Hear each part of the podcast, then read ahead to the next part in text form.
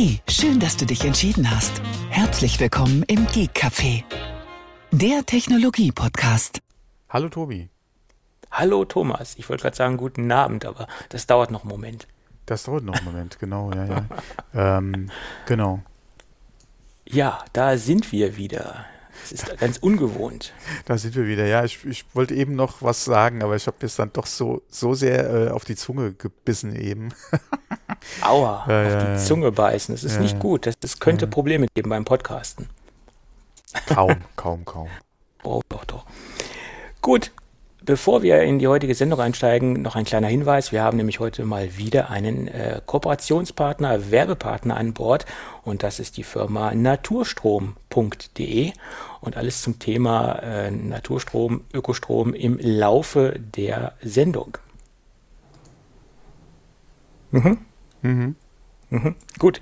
Mhm. Du machst heute so, so, künstliche Pausen. Hast du vor, irgendwie noch tiefer zu Nein, schneiden ich, oder wie? Ich möchte dir da nicht ins Wort fallen. Ach so, nein, nein, nein. oh, was ist mit Thomas los? Ist ja krank. Ach nein. Du hast das erste Thema eingetragen oder du hast es quasi eingefügt. Ja, nachdem, äh, nachdem wir uns die letzten, äh, ja, die, die, die, ich wollte eben Jahre sagen, die letzten Wochen immer mal wieder mit dem Apple Car-Gerücht beschäftigt haben, habe ich mich gewundert, dass ich äh, in unseren äh, lange vorbereiteten Shownotes nichts von dir zu dem Thema gelesen habe. Mhm. Ähm, weil jetzt kam noch mal ein Artikel, äh, wir verlinken den auch in den Shownotes. Ich möchte da gar nicht so äh, jetzt auch drauf eingehen, weil ähm, wir hatten das letzte Mal ja auch wieder ausführlich drüber gesprochen. Deswegen jetzt nur kurz. Es gibt äh, einen Bericht, äh, an der halt äh, da noch mal kurz drauf eingeht und ähm, alle auf die Tatsache, dass Hyundai und Kia jetzt gesagt haben, sie wären nicht in äh, Gesprächen mit Apple, was die Apple Car Entwicklung betrifft. Ähm, sowas ähnliches hatten wir das letzte Mal ja auch schon angesprochen, äh, was da so als News gerade kam. Jetzt nochmal dieser Artikel zu dem Thema. Ähm, ja. Ja, ähm, ich glaube, Hyundai ist so ein wenig desinteressiert im Moment, könnte man sich vorstellen. Oder was, was ich so herauslese aus den ganzen Medienberichten, die sind, glaube ich, so ein bisschen angesäuert. Obwohl es ja allgemein äh, der ganzen Branche, was die Aktienkurse an, angeht, hm äh, sehr gut getan hat. Ich weiß jetzt nicht, wie sie aktuell aussehen, aber äh, es ging allgemein so in der Branche äh, berghoch äh, zu einem gewissen Zeitpunkt. Aktuell, wie gesagt, habe ich das jetzt nicht im Blick. Und im Moment, wie gesagt, da hast du ganz recht, haben sie es dementiert, dass zurzeit keine Verhandlungen stattfinden, was natürlich nicht heißt, dass Verhandlungen stattgefunden haben. Äh, das das ja, wird ja. wohl auch passiert sein, aber aktuell liegt das Ganze wohl erstmal auf Eis. Genau. Ja. Was dazu übrigens auch ganz gut passt, ist, ich weiß nicht, ob du das gelesen hattest, äh, und zwar Industrievertreter äh, in England haben jetzt die Regierung äh, angeschrieben und haben gesagt, sie sollen sich doch bitte darum bemühen, dass dieses Geschäft äh, auf die Insel kommt. Wo ich mich auch gefragt habe, wäre vielleicht ganz interessant gewesen zu EU-Zeiten, ähm, aber jetzt, äh, wo sie ihren Brexit haben, äh, ist das, denke ich mal, eher ein Hinderungsgrund für Apple, äh, da so eine Produktion aus dem Boden zu stampfen, beziehungsweise bei irgendeinem Produzenten einzusteigen. Es gibt eine Industrie da drüben, aber die ist ja eigentlich in deutscher Hand mittlerweile. Ja, also die nennenswerte Industrie ist ja, denke ich, in, in deutscher Hand und ich glaube, mhm. alles andere ist für Apple nicht interessant. Ne? Ja, jetzt ist halt die Frage, wie sind sie technisch aufgestellt? Äh, weil wenn du da in Möglichkeit hast, auch eventuell mit einem kleinen äh, zusammenzuarbeiten, wäre vielleicht auch noch eine Überlegung, je nachdem, was du dann wirklich auch letztendlich machen willst. Da hatten wir ja auch schon drüber gesprochen. Ähm, aber ansonsten, wie gesagt, ich sehe es eigentlich eher schwierig. Ja, gerade auch unter dem Aspekt Brexit. Und wenn man sich da mal auch gerade die Zahlen jetzt die letzten Wochen da aufgekommen sind, auch wieder jetzt die äh, angeblichen äh, Berechnungen der EU äh, entsprechend von der Kommission, dass ähm, ja die Hauptlast des Brexits oder der entstehenden Kosten jetzt wirklich zu Lasten von, von England äh, oder von UK gehen, ähm, dass die äh, halt größere Verluste in Anführungszeichen jetzt die nächsten Jahre zu verbuchen haben als die EU mit dem Austritt. Okay, da ist wieder die Frage, wer rechnet was schön, ähm, aber man muss es mal gucken, ja, man hört ja leider nicht so viel Gutes äh, die letzten Wochen, gerade was jetzt so den Grenzverkehr, die Abwicklung und auch Waren, die halt wochenlang irgendwo momentan brauchen, bis sie rein oder raus können. Unter den Aspekten Auch wenn wir ja noch Jahre entfernt sind wahrscheinlich von einem Auto von Apple, ja, wenn überhaupt. ähm, selbst das äh, sehe ich dann doch eher momentan eher schwierig unter dem Gesichtspunkt.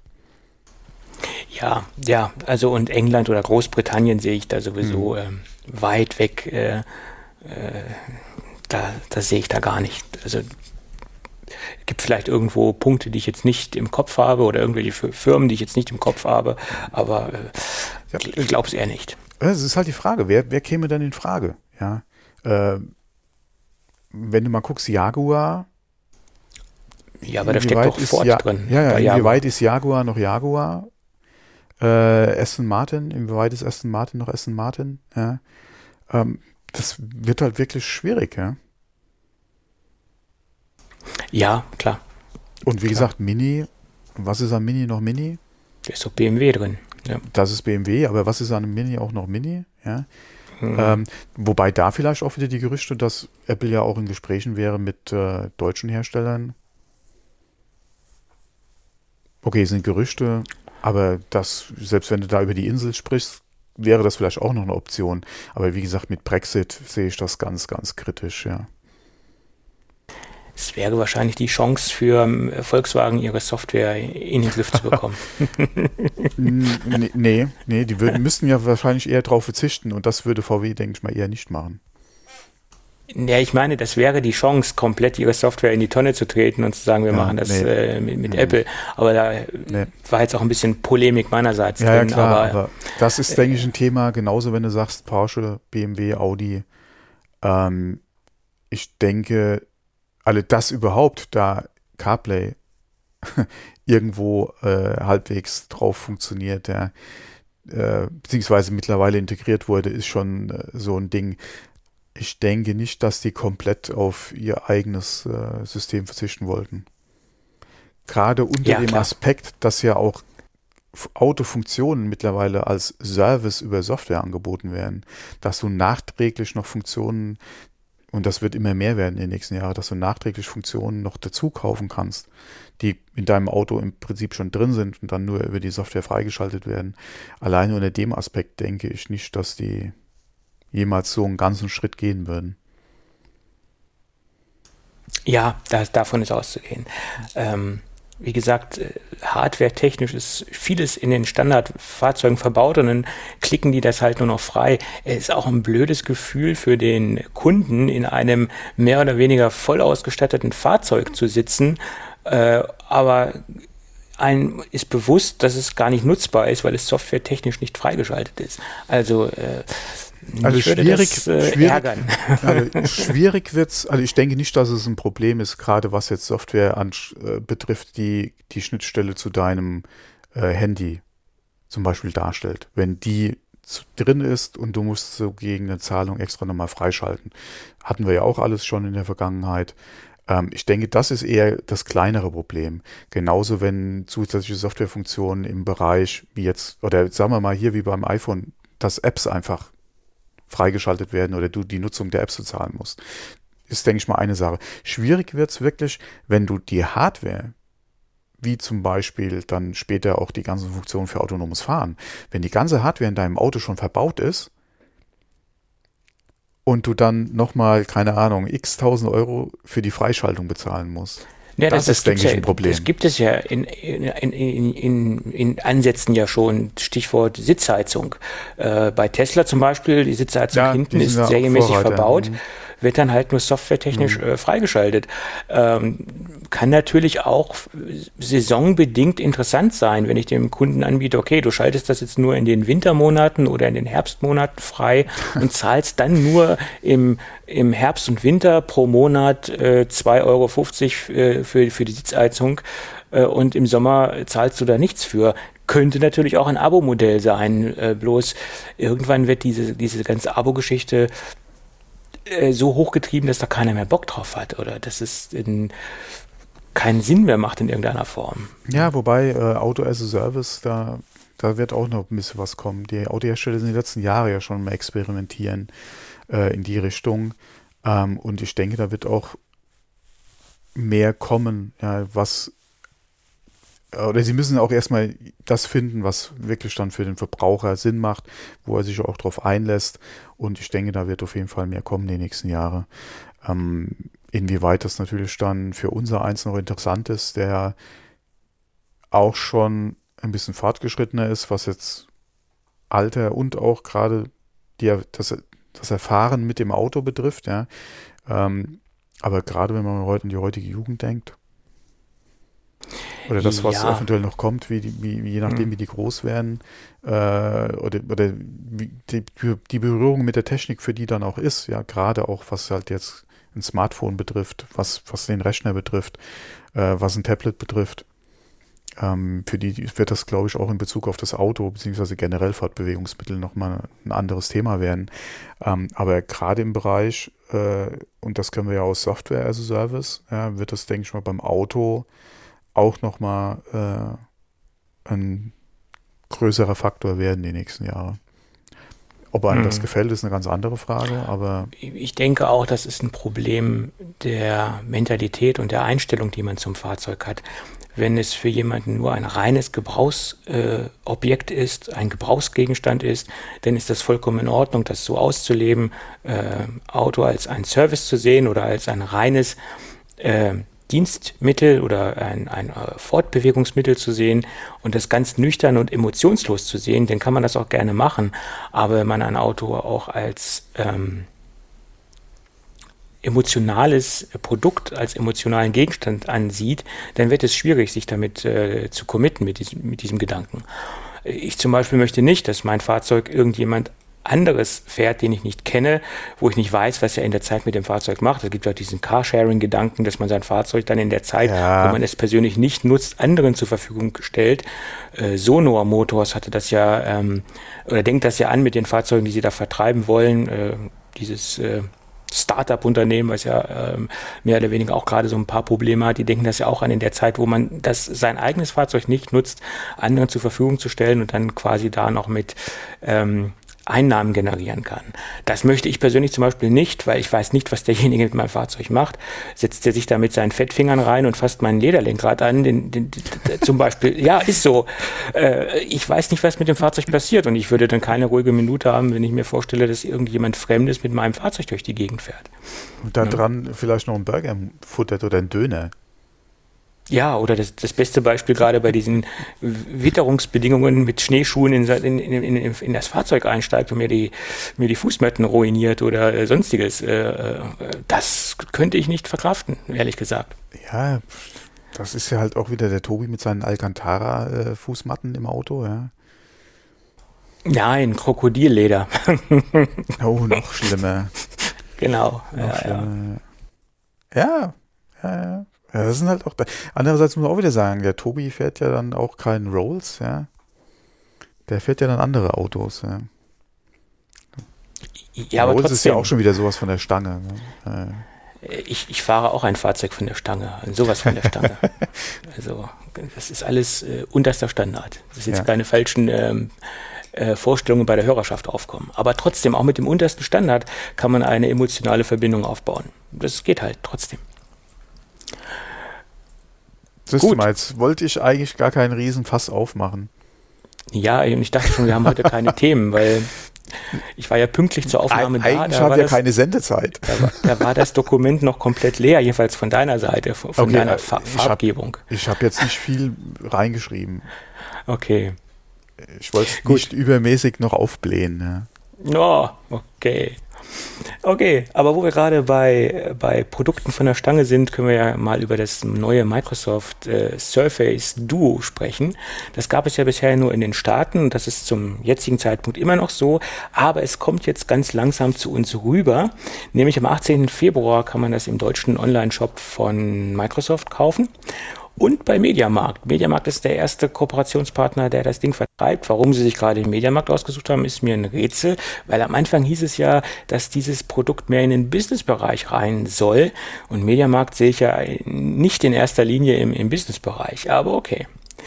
Ähm, das Surface Duo soll zu einem Preis in der Startversion von 1550 Euro kommen. Das hm. ist dann die 128 Gigabyte Version. Und die 256 GB Version liegt dann bei 1650 Euro. Ja, und das bei einer relativ schnöden Hardware-Ausstattung. Also das ist jetzt nicht unbedingt eine Ausstattung, die mich jetzt hier vom Socken haut, aber trotzdem löst dieses Produkt irgendwie nee. Begehrlichkeiten aus. Ich finde es interessant, mhm. ich würde es mir jetzt nicht kaufen, auch wenn ich das Geld dafür hätte, aber ich würde es gerne mal testen. Es interessiert mich. Ja, okay, das ist ja wieder was anderes, aber ansonsten interessiert es mich eigentlich. Ich fand das ja. äh, bei der Vorstellung eigentlich ganz okay, ja, als man auch mhm. so die ersten Bilder gesehen hat, aber mittlerweile. Mh.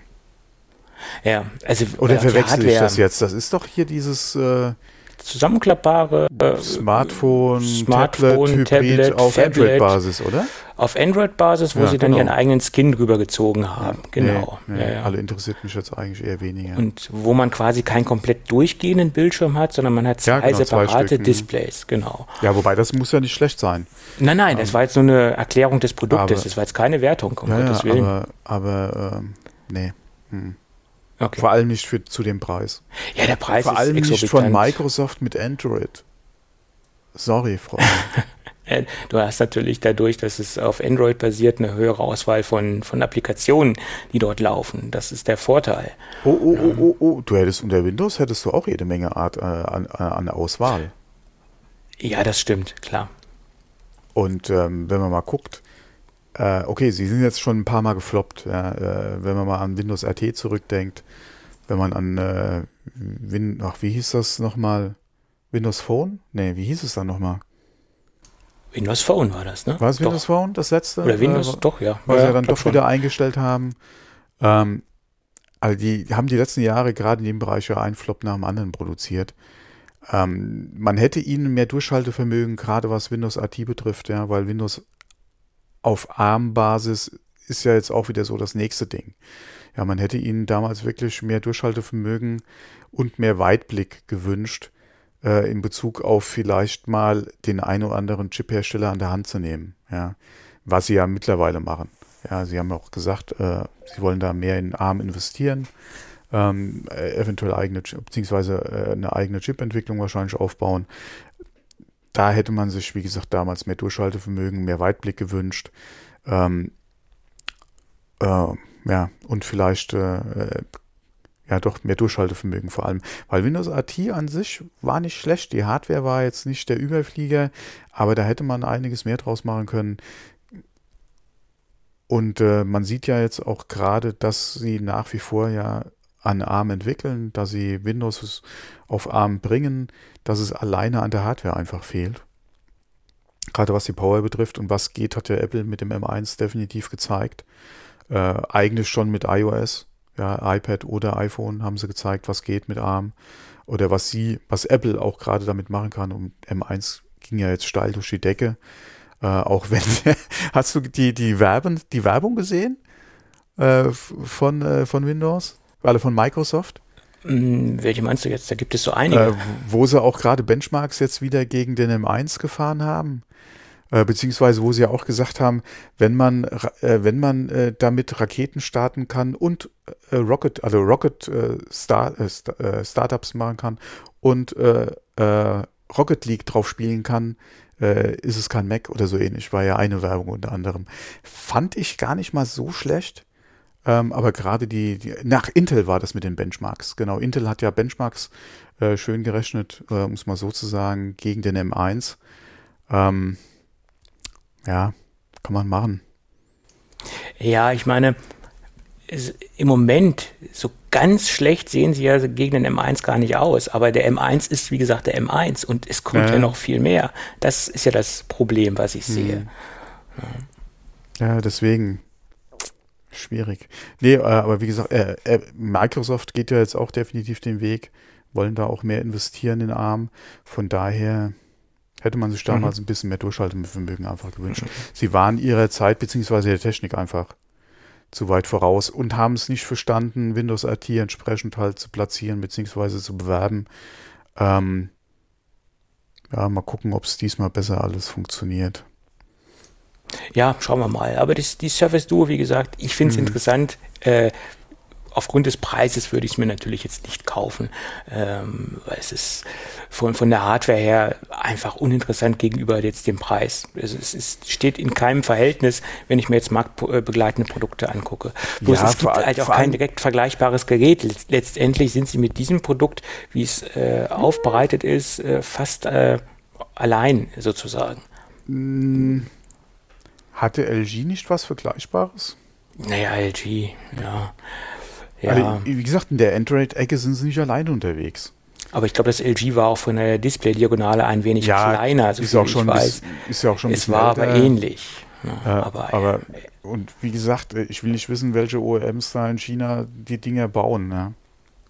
Also ich meine, vergleichbare Produkte für irgendwelche China-Brands bauen. Ja, ja äh, klar. Von, von, drei, von daher Android, hm, wenn das, wenn das Windows hätte, mhm. sieht das für mich okay. wieder ganz anders aus. Dann wäre es vielleicht auch wieder interessanter, aber ich denke, da sind sie, wenn sie es hätten machen können, hätten sie es gemacht. Mhm. Klar. Na, mal gucken, wie, wie sich das Ding verkauft. Und äh, ich vermute mal, dass das wird weiterhin ein, ein Nischenprodukt äh, ja. bleiben. Das, das wird jetzt keine große mhm. äh, Marktdurchdringung äh, haben, das Ganze. Das äh, glaube ich jetzt weniger. Also wenn sie es schaffen, da zeitnah auch, was jetzt neue Android-Versionen betrifft, das entsprechend zu machen, findet es, denke ich mal, den einen oder anderen Käufer, gerade im Business-Umfeld, denke ich, wird der ein oder andere da wahrscheinlich zugreifen. Ja. Ähm, ist halt immer die Frage, wie, wie sieht es mit dem IT-Umfeld, im Business-Umfeld halt aus? Wenn die nicht gerade auch in dem Bereich, gerade mit Android unterwegs sind, wird es, denke ich mal, auch schwierig. Ja, stimmt. Naja, okay. Aber noch ein anderes Thema, was ich jetzt kurz einschieben möchte, wo wir gerade bei klappbaren äh, Smartphones sind. Da gab es ja noch ein paar Neuigkeiten von Mr. Prosser. Ähm, der hat noch mal ein bisschen was über das eventuell kommende klappbare äh, iPhone berichtet. Er hat sich da auch etwas zurückgenommen. Er hat dann auch noch mal eine kleine Fußnote eingeschoben, was man selten von ihm eigentlich hört. Er hat gesagt, ja, das alles, was er jetzt berichtet, das kann natürlich äh, auch dazu oder das kann natürlich auch passieren, dass Apple das ganze Thema wieder verwirft und dass, es, dass wir gar kein faltbares Smartphone von Apple sehen werden. Das ist nur sein aktueller Stand, den er hat äh, aus einer mh, aus seinen, äh, aus seinen Kontakten. So hat er das äh, verpackt, das Ganze. Jedenfalls hat er gesagt, dass sie sich jetzt auf ein finales Design geeinigt haben.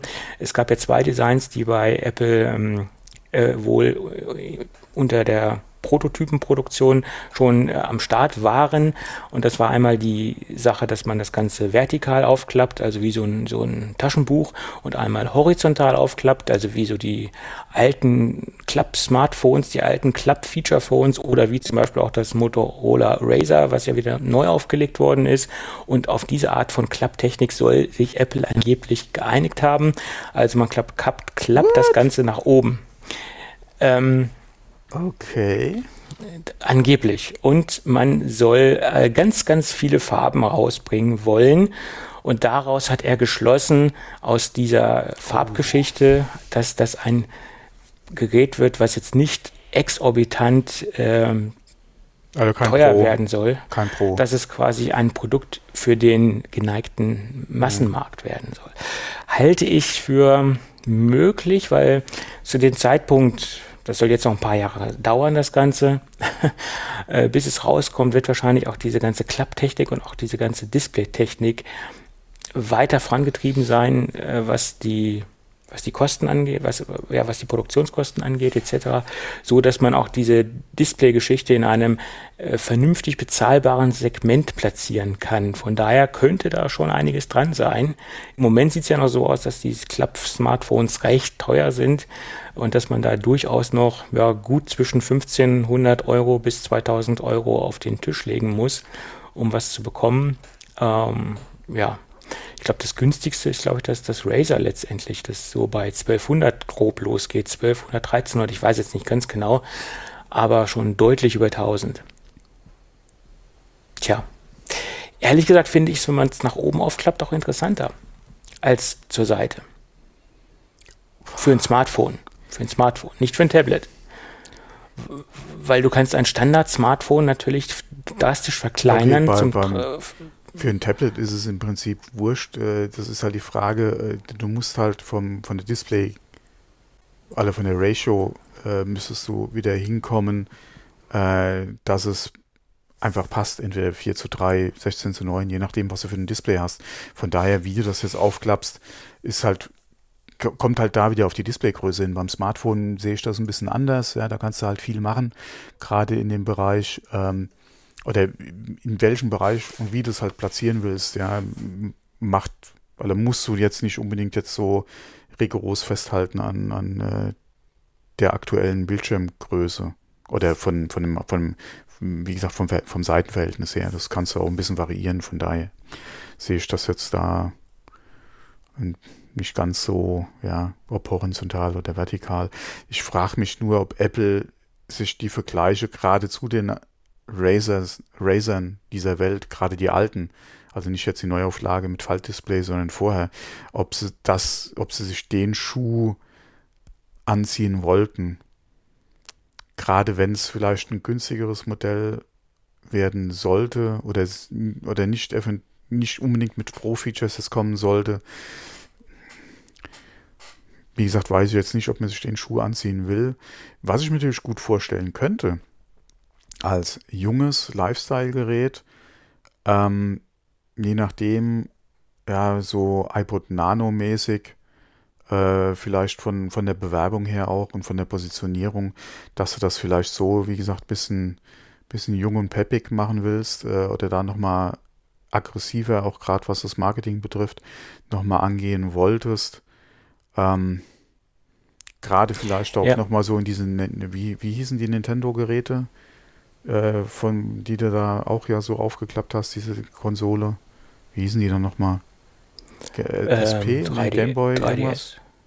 Ja, ich weiß es nicht mehr. Ja, ich könnte es mir halt da vorstellen für alle diejenigen, die ein, also wenn es so kommt, wie er das gesagt hat, dass man halt das Gerät sehr klein und kompakt zusammenklappen kann und wenn man jetzt mal so vom Standard-Smartphone ausgeht, 6,1 äh, Zoll, das ist ja so die gängigste Größe derzeit bei Apple oder 5,4 Zoll das Mini, ähm, dass man das dann halt nochmal, stell dir mal vor, du hast jetzt so einen 5,4 Zoll und kannst es nochmal auf, auf die Hälfte zusammenklappen, dann hast du ja wirklich ein sehr kleines und portables Gerät. Aber was mir gerade einfällt, haben wir da nicht sowas aktuell auch von Samsung? Das ist das Mobile Flip, äh, der ja. Samsung Flip Z oder wie das heißt, ja. Aber das ist trotzdem auch, glaube ich, nicht so ganz so kompakt. Ich könnte mir vorstellen, dass sie da vielleicht den, den Markt besitzen könnten, wenn einer was ultra kompaktes haben will, aber letztendlich in der Form, aber wenn er es benutzt, was Großes hat. Aber wie willst du das ultra, also wie willst du das, sagen wir mal, dünner als das Flip kriegen? Du musst ja irgendwo die Technik und den, vor allem den Akku haben für die Laufzeit. Also naja, so wie die alten nicht, aber Razer kann das Ding nicht werden. Du hast natürlich dann dadurch, dass du zusammenklappst, äh, einen kleineren ähm, kleineres ja. Packmaß. Ist zwar dann dicker, ja, aber von, ja, von den Ausmaßen halt. dünner. Äh, von den Ausmaßen halt nicht so. Äh, ja, weil das Flip trägt schon ziemlich auf. Also was die Dicke mm, betrifft. Ja, das, das Motorola Razer ist jetzt auch nicht so mhm. dünn, also das aktuelle. Wobei das Flip an sich finde ich jetzt, was das Design betrifft, gar nicht mal so verkehrt. Ähm, also das scheinen sie ja, ich habe da jetzt auch nichts Negatives über die Technik unbedingt gehört, was jetzt den Faltmechanismus betrifft beim Flip. Ähm, aber das finde ich jetzt, äh, gerade auch wenn sie es so halb aufgeklappt auf den Tisch stellen, finde ich das jetzt gar nicht mal so verkehrt. Ja. Ähm, aber mir ist es einfach von, von der, zusammengeklappt von der Dicke her, finde ich es einfach nicht jetzt so doll. Ja, aber das Problem hatten ja die, die Smartphones, die das konnten, fast schon immer. Äh, also bei den bei den Feature-Phones, die das damals konnten, da war das Problem nicht so groß, weil du ja den aufklappbaren Teil, den du nach oben aufgeklappt hast, etwas dünner war, logischerweise, weil da sich keine großartige Technik drin befunden hat. Ähm, aber sobald es dann in den Smartphone-Bereich reinging, dann wurde es dann halt schon dick. Ne? Das ist halt das Problem. Aber okay, wir werden sehen, wo Apple das platzieren will. Und es kann natürlich auch sein, dass da, dass das alles wieder verworfen wird, das ganze Thema. Ja. ja. Ja. Jedenfalls schaut es so aus, dass der Kollege, wo wir noch spekuliert haben, dass der eventuell in den Bereich der ähm, faltbaren Telefone geht, dass äh, der Mr. Dan Riccio dort nicht hingehen wird, weil da gab es jetzt nämlich auch neue Berichte. So, ja, mhm, genau. Äh, passt nämlich gerade zum Thema, mhm.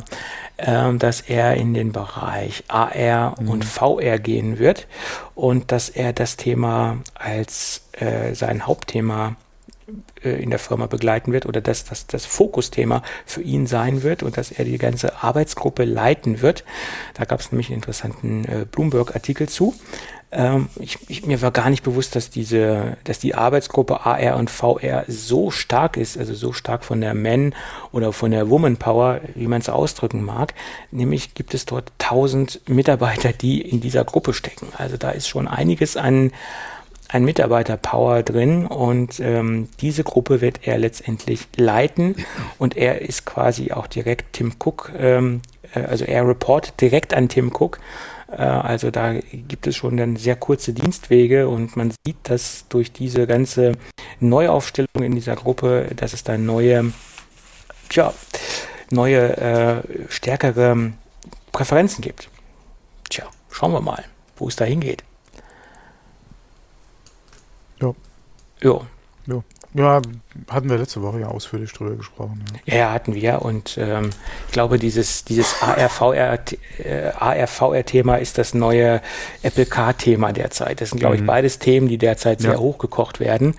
Und äh, anschließend dazu gibt es auch noch ein neues Thema aus der Zuliefererkette von TSMC. Mhm.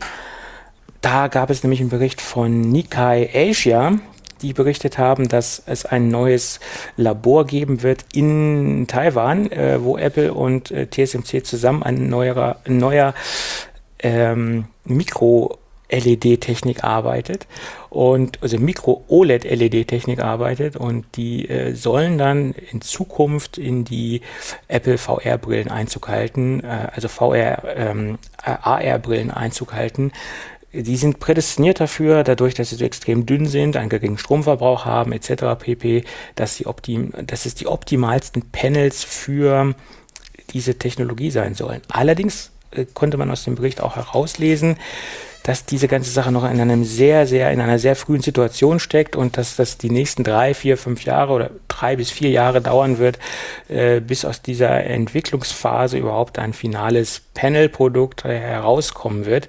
Äh, das konnte man auch ganz klar aus dem Bericht herauslesen. Tja. Was ja auch wieder nicht gerade in die Hände spielt, also den Gerichten in die Hände spielt, die sagen, wir stehen kurz vor der Veröffentlichung. Ja. Ja, man, man weiß natürlich auch nicht, ähm, weil im Moment sind ja zwei Brillen in der Diskussion, also eine reine äh, AR-Brille, die zu einem sehr späten Zeitpunkt kommen soll und, und in diese Mixed Reality-Brille, AR und VR gemischt. Ähm, da sind ja so zwei äh, Gerüchteküchen im Moment, äh, die da brodeln und von daher weiß man nicht, wie, wie, wie, wo jetzt wirklich diese Mikro-OLEDs dann reinkommen sollen, in, in welche Art von, von Brille etc. pp. Ähm, Im Moment ging es ja halt ganz stark um diese Mixed Reality-Geschichte. Äh, das andere Thema war ja so ein bisschen ins Hintertreffen ge geraten mit dieser Augmented Reality-Brille. Tja, es bleibt spannend. Äh, und ich glaube, dass Apple da verstärkt äh, unterwegs ist. Äh, wenn diese Berichte wirklich alle zu 100 Prozent stimmen, wird das ein großes Fokusthema für Apple werden. Oder ist es derzeit sogar schon ein, ein Fokusthema? Hm. Tja. Hm, nee, das Fass mache ich jetzt nicht mehr auf. Ich verweise da einfach auf die letzte Sendung. Ja, ja da haben wir Weil diskutiert. Gerade dieses ganze VR-Thema bin ich bei Apple überhaupt nicht mit dabei. Ja ja, ja, ja. Aber wie gesagt, äh, gerade was, was die, die Displaytechnik für eine wirkliche, für eine wirkliche Brille, ja, jetzt nicht diese VR-Klotze, die wir kennen, ja, sondern wirklich für eine Brille betrifft, gerade was jetzt den Bereich auch transparente Displays betrifft, was ja auch so ein Thema ist, was die letzten Jahre immer mal wieder aufkam, wo wir jetzt gerade auch im Fernsehbereich, ja, wo ich das jetzt nicht unbedingt als Killer-Kaufargument sehe bei einem Fernseher, ja, ähm, Äh, aber die Technik an sich macht ja gerade bei sowas Sinn. Weil wenn wir bis jetzt über äh, AR-Brillen äh, oder auch gerade, äh, äh, sag mal, Google, Google Dings, ähm, Google Glasses meinst du, oder? Google was? Glass gesprochen hatten, das waren ja, ja alles kleine Displays, die irgendwo an der Brille noch verbaut waren, wo du dann quasi hier reingeschielt hast, um es jetzt mal so auszudrücken. Ähm, aber das komplette Brillenglas als Display jetzt, ähm, gerade wenn man mal guckt in dem Mikro-OLED-Bereich oder generell Mikro-LED-Bereich und dann gerade auch das Thema transparentes Display, da wird es doch auch wieder interessant da wird es interessant, aber ich könnte mir, also wenn ich mir jetzt diese aktuelle Gerüchtesituation anschaue, kann ich mir auch nicht vorstellen, dass das eine Brille sein wird, äh, die für den Outdoor-Bereich sein wird. Das wird eine Brille sein, die man im heimischen Bereich nutzt, die man nicht in der Öffentlichkeit nutzt, äh, weil ich kann mir nicht vorstellen, dass es irgendwie salonfähig wird, mit so einer, mit so einem großen Gestell durch die Gegend zu laufen. Also wenn jetzt diese ganzen Design-Mockups, die wir das gesehen haben. Alle Google Glass äh, war jetzt war ja für den Autobereich kein, war gedacht. kein Riesending. Es war natürlich nee, nee, sehr auffällig, klar. weil du gesehen hast, dass da was an der Brille einfach ist. Ja, Aber ja. wenn du die Technik ja im Prinzip komplett oder das Glas komplett ist, da ist ja die Frage, wie wie groß würde der Rahmen noch auftragen? Oder hast du zum Beispiel, was die Technik betrifft, sowas äh, im Bügel stecken, was zum Beispiel wie bei ja, älteren Hörgeräten hinterm Ohr sitzt? Was von vorne nicht unbedingt jetzt als Technik dann auch zu erkennen ist. Die Frage ist dann, inwieweit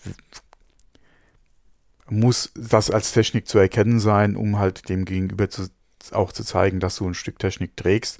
Je nachdem, was auch integriert ist mit Kamera, äh, wird es ja auch wieder schwierig, ja. Das war ja auch so ein Diskussionspunkt damals, gerade was die Privatsphäre betrifft im Bereich Glass, ja. Ähm, von daher Mhm, aber was jetzt ah. zum Beispiel gerade auch das mehr Brille sein äh, und nicht so auffällig, gerade auch was jetzt diese Displaytechnik betrifft, ja, da wird es doch wieder interessant. Weil ich will nicht irgend so einen Trümmerklopper auf der Nase sitzen haben, ja, im Prinzip auch zu Hause nicht, ja. Ähm, und interessant wird meiner Meinung nach die Anwendung erst, wenn du unterwegs bist. Ja, aber da sieht es halt im Moment so aus, dass diese AR, VR Mixed-Geschichte. Ja, Mix nicht. nicht. Mir geht es halt jetzt, wie gesagt, um eine wirkliche. Also AR, eine AR-Brille. Genau. Ja, gut, okay. Ja. Und da, da, Diese Mix-Dinger, wie gesagt, gerade was VR mhm. betrifft, aus dem Thema bei Apple bin ich raus. Ja, das ist. Naja, wir werden sehen, was, was kommen wird. Ja, klar. Und, und was uns für, was Apple uns da für ähm, Anwendungsszenarien aufzeigt, die wir dann unbedingt benutzen wollen.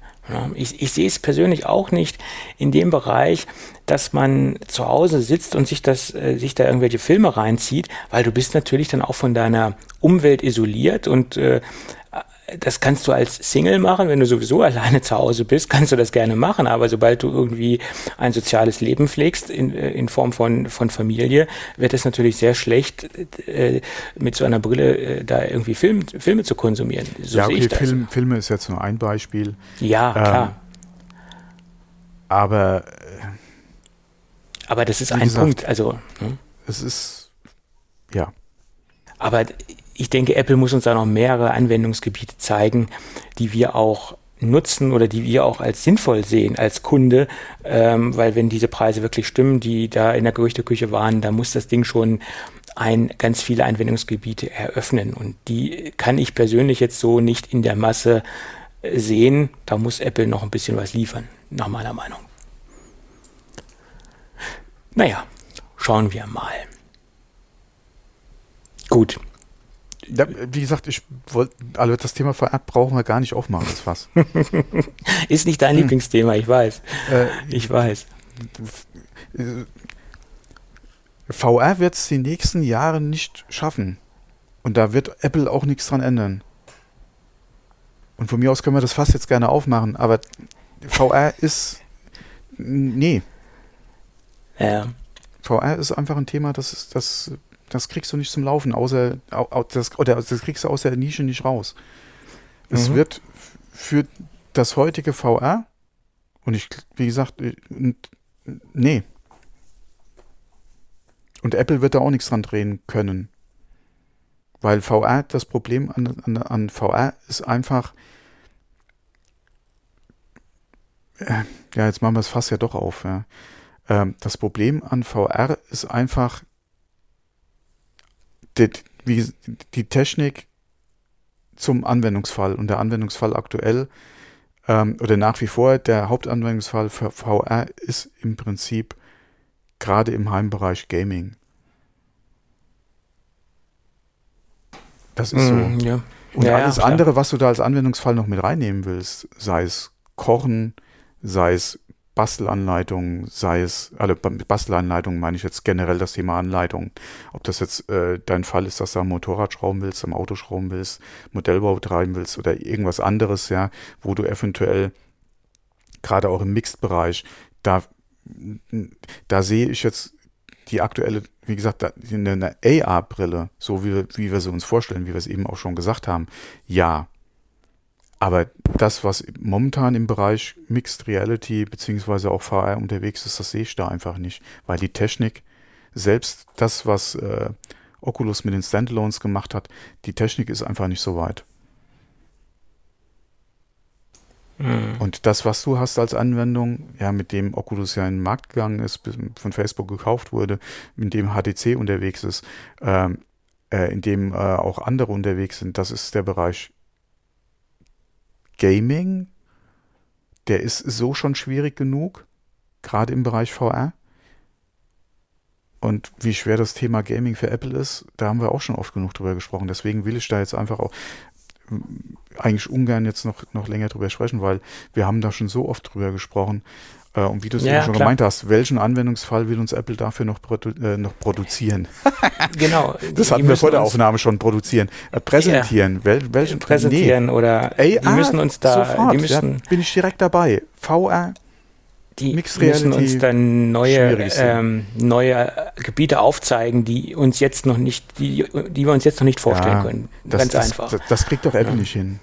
Sorry, aber das, das kriegt doch Apple nicht hin. Das, das weiß ich nicht. Ich weiß es nicht. Auch Apple entwickelt sich weiter. Das ist, das und ist, ja, auch Apple entwickelt sich weiter. Und, aber ich, wie gesagt, in dem Bereich, hm, ja, okay. Ja gut, äh, bevor wir uns da jetzt noch ja. eine Stunde in dem Thema verirren, äh, lass uns lieber im, im Sendungsverlauf äh, weitermachen. Der ist sowieso so ein bisschen durcheinander. Aber es ging mir immer gut hin, unsere Sendungen durcheinander zu schmeißen. Äh, ja, ja. Das eigentlich hatten wir noch ein paar Kurzthemen drin ne? und ein Thema wollte ich auf jeden Fall noch reinnehmen, weil, ich, weil wir da schon mal drüber berichtet haben. Also äh, ist das quasi nochmal so ein Follow-up-Thema. Äh, ich hätte Apfel, jetzt eher gesagt, wir werden so ungefähr in der Mitte der Sendung angelangt. Aber wir werden in der Mitte der Sendung angelangt. Aber, okay, aber, aber dieses Apfelding kannst du auf jeden Fall noch durchziehen. Aber das Apfelthema machen wir noch ein, äh, genau. weil ich da so schön an der Überschrift gearbeitet habe. Äh, Apfel einigt sich mit Birne. Das klingt, klingt das nicht schön? Das ist doch fast schon ein Sendungstitel, den wir hier haben. Ähm, es gab ja äh, Streitigkeiten mit einem kleinen Startup-Unternehmen, äh, was eine App rausgebracht hat in den Staaten oder ich glaube in Kanada. Entweder war es ein kanadisches oder ein amerikanisches Unternehmen, das habe ich jetzt leider vergessen. Äh, tut aber auch nichts zur Sache. Es ist jedenfalls eine Rezepte-App, ähm, die ein Logo als Birne hatte. Und die App hieß oder heißt immer noch äh, Pre-Peer. Ähm, und ähm, da sieht es so aus, dass sich Apple mit der Firma geeinigt hat. Das Logo muss ein wenig geändert werden. Und wie wir es damals schon beide richtig vermutet haben, hat sich Apple nicht an der Birne an sich äh, geärgert oder aufgeregt oder was zu monieren gehabt, sondern am, am Blatt, was oben an der Birne war. Äh, und das sollte geändert werden. Und das war das eins, der einzige Punkt, den Apple hatte, den sie halt äh, am Logo moniert haben. Und das haben sie jetzt geändert. Äh, das sieht jetzt mehr oder weniger aus wie ein, wie ein halb durchgeschnittener Apfel, was da oben jetzt dran hängt und nicht mehr wie ein Blatt.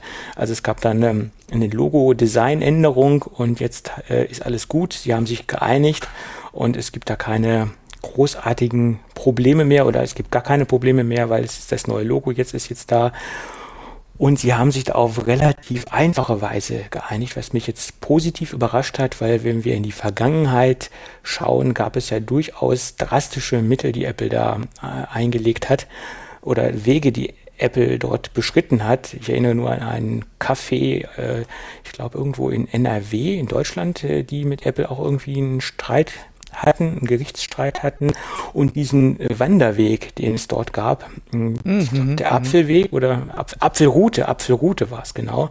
Da gab es ja auch Auseinandersetzungen ähm, und die wurden ja nicht ganz so friedlich ähm, geführt und hier sind sie doch äh, zu einer schnellen Einigung gekommen.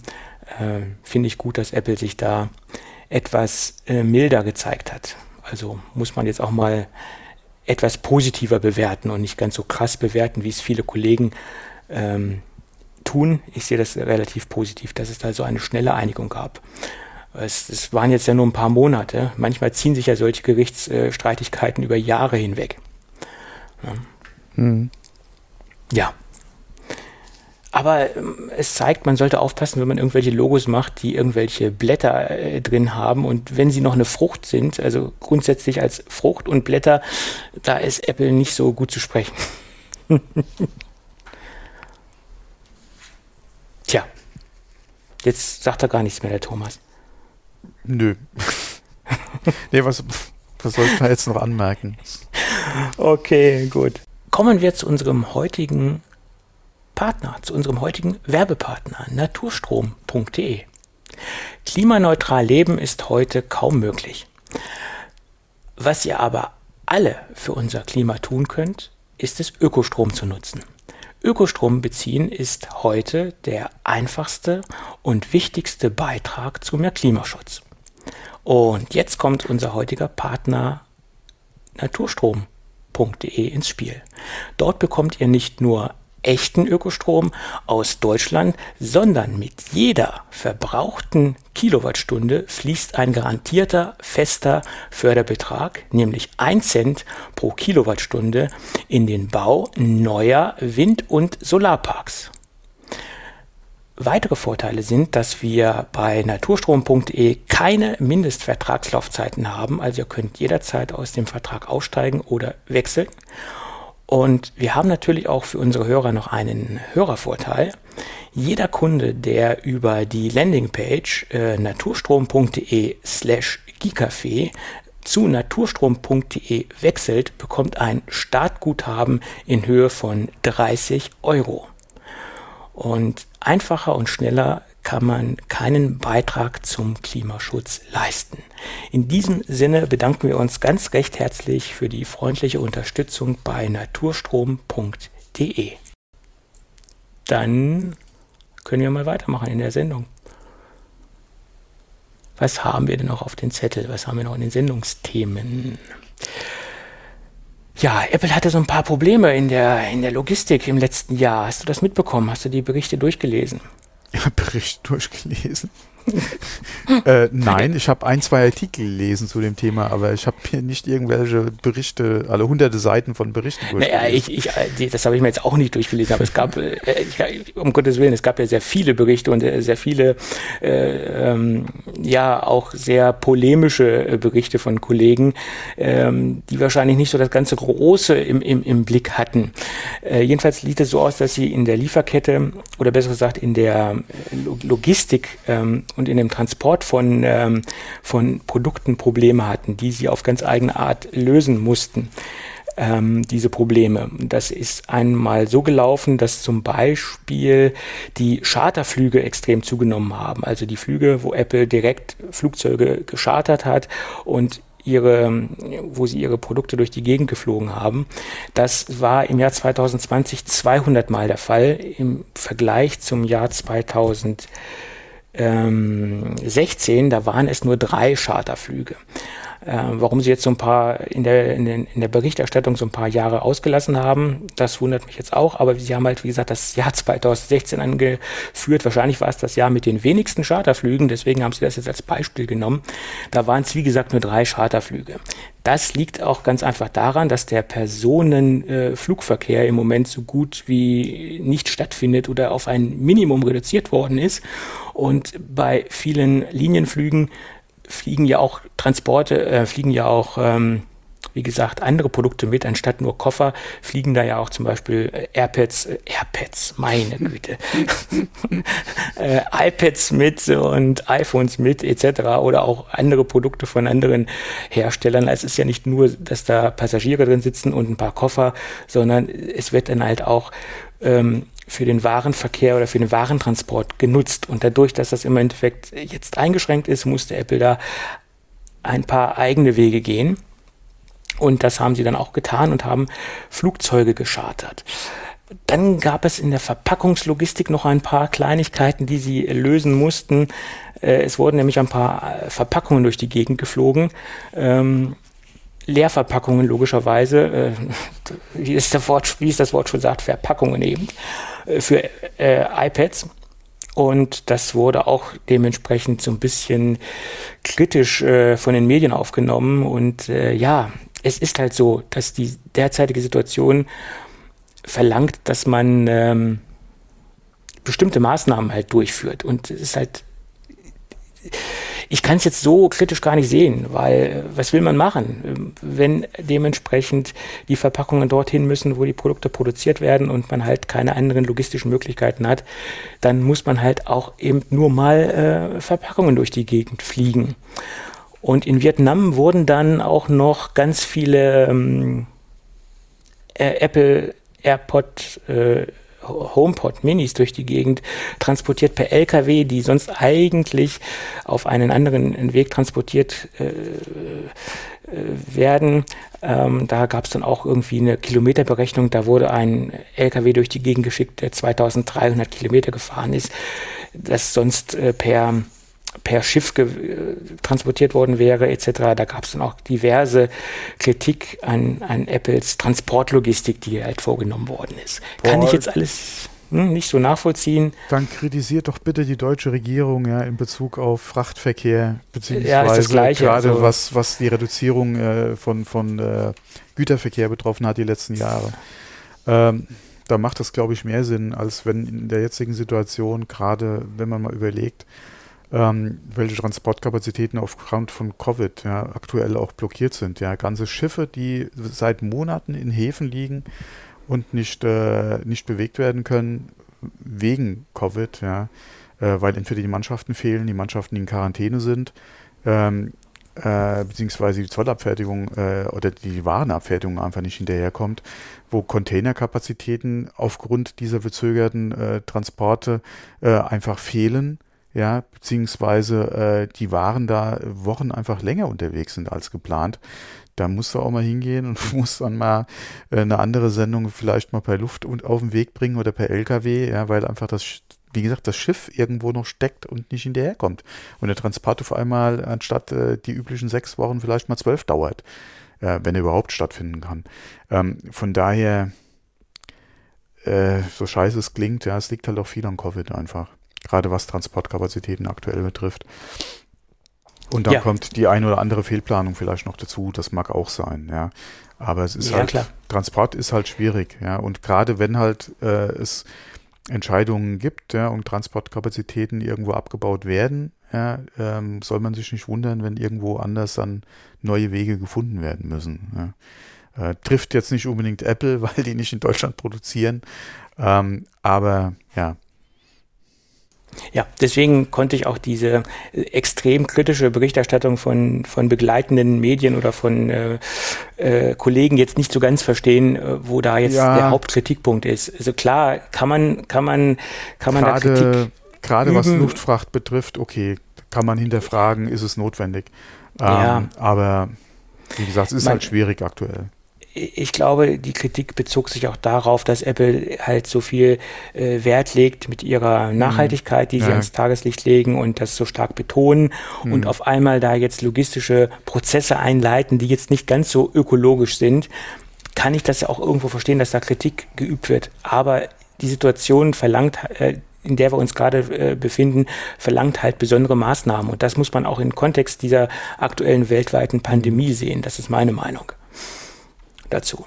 Ja, das naja. ist halt die Frage, wieso. Und ich denke gerade Apple mit dem Anspruch, was sie auch an sich haben, äh, wird sowas nicht leichtfertig machen. generell wird es im Prinzip keiner leichtfertig ja. machen, wenn es nicht notwendig ist. Äh, vor allem, man muss sich ja auch mal die Transportraten angucken, ja, die eine Luftfracht kostet. Äh, da ist im Prinzip alles andere günstiger. Ja, aber ja. Ja, ja sehe ich genauso. So mhm. sehe ich das auch. Was ich allerdings etwas kritischer sehe, da gibt es nämlich einen schönen Bericht von ähm, Telegraph ähm, in Großbritannien.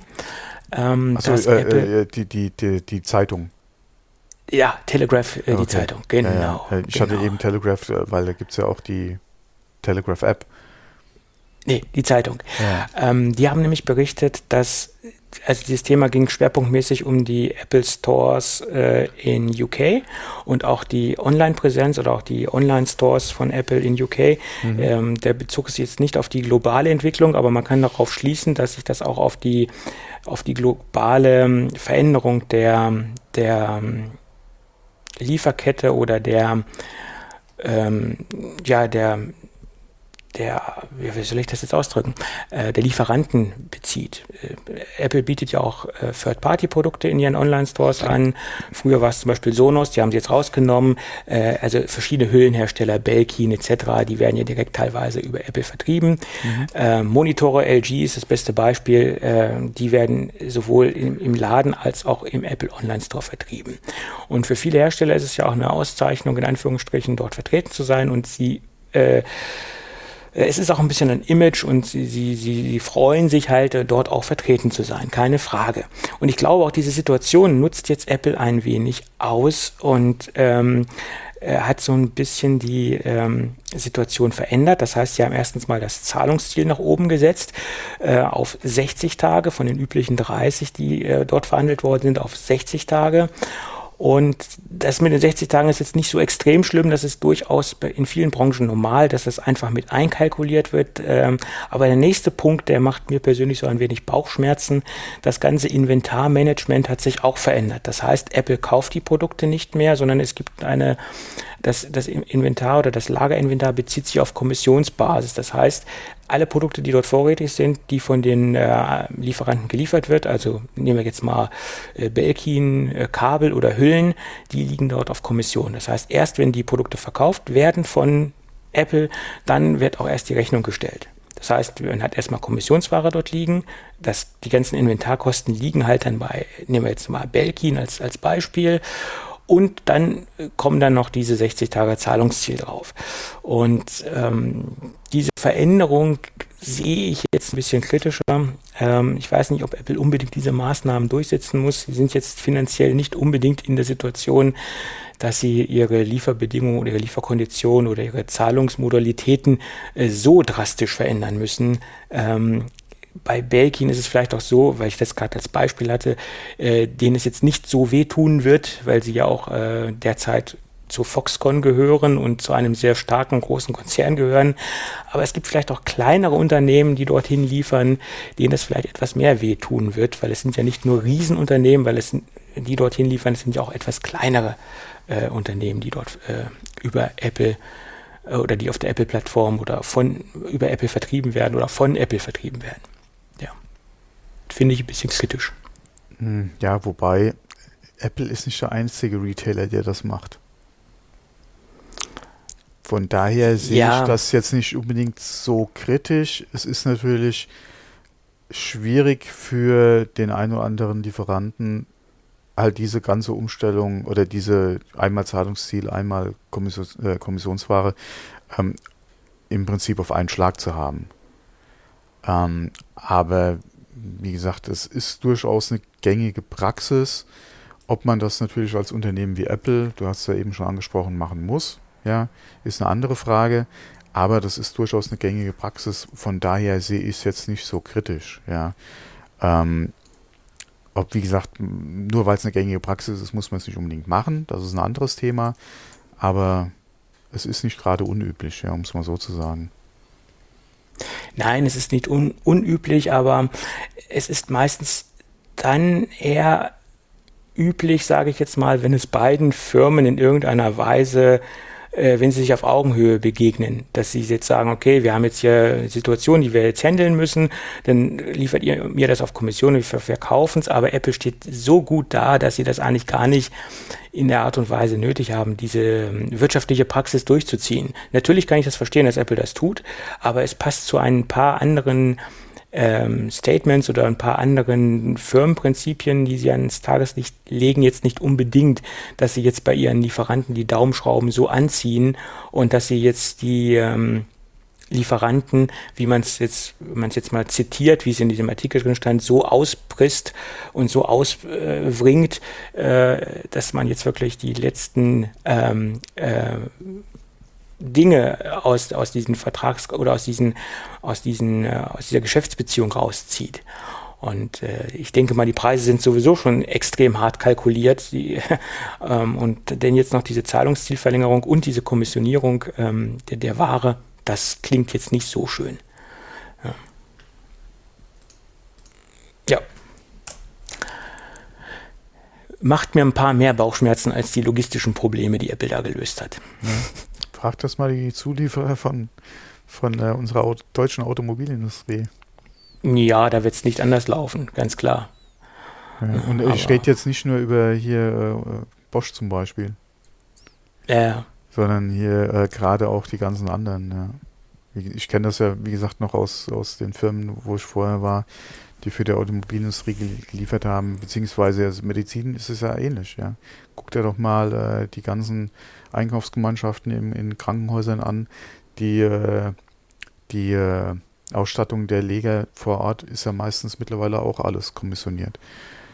Nur die, das Verbandsmaterial, die Spritze äh, ja, äh, oder das andere Zeugs, was dann da rausgeholt wird, wird nachher abgerechnet. Wie gesagt, das ist nicht nur eine gängige Praxis mittlerweile in dem, wie gesagt, in unserem Retail-Bereich, sondern das zieht sich mittlerweile durch alle Branchen durch, ja, und nicht erst seit gestern. Ja. Von ja. daher, äh, ähnlich wie wir es äh, am Anfang der Sendung schon hatten in Bezug auf äh, äh das Auto bzw. Service as a Feature, ja, ähm, hast du das gerade was diese ganze Kon äh, dieses ganze Konsigram betrifft in, in, so vielen Branchen äh, teilweise werden da schon Geschäfte nur getätigt, wenn du als Lieferant äh, bereit bist, das direkt zu machen. Ja. Von daher, ja, also, also ich sehe es jetzt als Lieferant äh, auch kritisch, aber es gehören ja, wie gesagt, immer zwei dazu. Ja, klar. Aber ich glaube, Apple nutzt in, auch so ein wenig die Situation aus, dass es ein, ein großer Imagewert ist für die Lieferanten, äh, direkt ja. im Apple Store gelistet zu werden. Dass diese da will ich nicht widersprechen. nutzen sie wahrscheinlich auch ein wenig aus. Die nutzen äh, ihre Marktmacht wahrscheinlich auch aus, klar. Ja. Aber das, äh, das macht äh, Daimler genauso, ja, wie, wie äh, ja, okay, am besten keine Marken nennen. Nee, ja, am besten keine klar. Marken nennen, aber. Ähm. Das, das, das, machen auch andere Konzerne so, klar. Bloß äh, bei Apple ist es halt so präsent, weil, ähm, oder so. Ja, ja, klar. weil ja darüber berichtet wird und weil die ja. halt auch noch stärker in der Öffentlichkeit stehen oder weil auch noch viele Dinge mehr nach außen treten, als sie ähm, bei Daimler oder bei ja. anderen großen Konzernen nach außen treten, ganz klar. Ja, ich frage mich halt immer, muss es halt, egal ob es jetzt Apple ist oder andere Firmen in der Größenordnung, muss es da halt jetzt wirklich sein? Es ist ja nicht so, als hätten sie ein scheiß letztes Quartal gehabt. Ja. Eben. Und, das, und dass du das dann sagst, lieber Lieferant, wir müssen uns da irgendwie halt irgendwo treffen, ja, um uns beiden äh, das irgendwie halt äh, jetzt in der schwierigen Situation irgendwie, dass wir beide was davon haben, ja. Du lieferst uns weiter, ja, wir zahlen halt ein bisschen später. Ja, das, das ähm, meine ich halt. Aber das, ähm, ja. Damit ich meine, jahrelang haben sie äh, das nicht auf Kommission gemacht, was man aus dem Artikel herauslesen konnte. Ob das mhm. jetzt wirklich stimmt oder nicht, das muss ich jetzt mal so glauben, was da steht, oder die Quelle, mhm. der, der Quelle muss ich jetzt mal Glauben schenken. Und jetzt auf einmal fangen sie an, das Ganze mhm. ähm, auf Kommissionsbasis abzuwickeln. Das passt nicht zu den Quartalszahlen, die Apple hatte, und das passt auch nicht in die aktuelle Situation, die wir gerade am Markt haben, sprich Covid, Pandemie etc. Ähm, es hätte gepasst, wenn Apple, wenn es Apple total schlecht gehen würde oder wenn das Quartal total ja. schlecht gewesen wäre, hätte man sagen können, okay, das ist einfach eine Maßnahme, die Apple ähm, äh, einleitet, um äh, gewisse wirtschaftliche Schutzma oder, Schutzmaßnahmen mhm. einzuziehen. Aber die hat Apple im Moment jetzt gar nicht nötig. Deswegen passt das jetzt gar nicht so in diese, mhm. dieser Bericht passt jetzt, oder dieser Artikel passt jetzt nicht in, in die wirtschaftliche Situation, in der sich Apple gerade befindet. Das, das wundert mich halt mhm. halt so ein bisschen. Ja. Es kann natürlich auch sein, dass das schon längst verhandelte Dinge sind, die schon vor, vor, vor zig Monaten, vor Jahren verhandelt worden sind, die jetzt erst in Kraft treten und ja, okay, die jetzt erst ins kommt, Tageslicht gekommen sind. Ne? Sowas kommt in der Regel ja auch nicht von heute auf morgen. Richtig, das wird ja. schon ein paar Monate äh, verhandelt worden sein, aber auch aber vor ein paar Monaten hatten sie, hast, genau. Hatten sie gute Quartalszahlen. Einmal das und ja. selbst wenn du es verhandelt hast, ja, es ist ja immer die Frage, musst du es dann in so einer Situation durchziehen, umsetzen? Genau. Weil wie gesagt, Apple hätte eigentlich die Möglichkeiten, das nicht unbedingt machen zu müssen. Ja. Von daher. Ja, so sehe ich das auch. Ja. Gut, aber okay. Hm. Ähm, ich denke mal, die Quelle ist seriös und von daher wird es wahrscheinlich mhm. auch alles stimmen, was dort drin steht. Ähm, alles andere kann ich jetzt nicht be beurteilen. Mhm.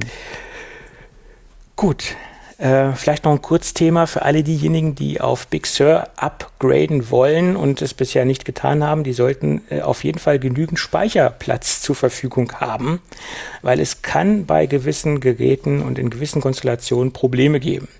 Ähm, das liegt einmal daran, dass man äh, genügend äh, Speicherplatz benötigt. Wenn man diesen nicht hat, kann es zu einem Reboot des Systems führen und äh, der Reboot kann meistens nicht gut tun in dem Fall, weil er bleibt dann einfach hängen und das System es kann dazu führen, dass sogar auch Daten verloren gehen. Also da sollte man aufpassen. Man sollte je nach Upgrade, also von welchem System man upgradet und von, also ich sage jetzt mal, entweder High Sierra etc. oder von Catalina werden unterschiedliche äh, Plattenkapazitäten benötigt. Das kann zwischen 35,5 Gigabyte und 44,5 Gigabyte sein, die einfach als freier Speicherplatz für die Installation benötigt werden. Und dann kommen nochmal 13 Gigabyte dazu für die Installationsgeschichte, äh, die äh, ja Big Sur sowieso mit sich bringt, also die Kapazität, die äh, an sich das Installationspackage hat.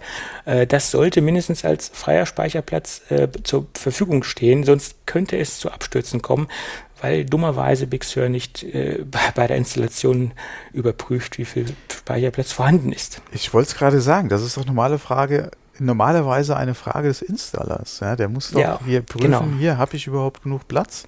Genau. Und dann sollte ja. er, klar, es ist immer scheiße, wenn dann kommt hier, sorry, funktioniert nicht, weil du hast nicht genug Festplattenspeicherplatz.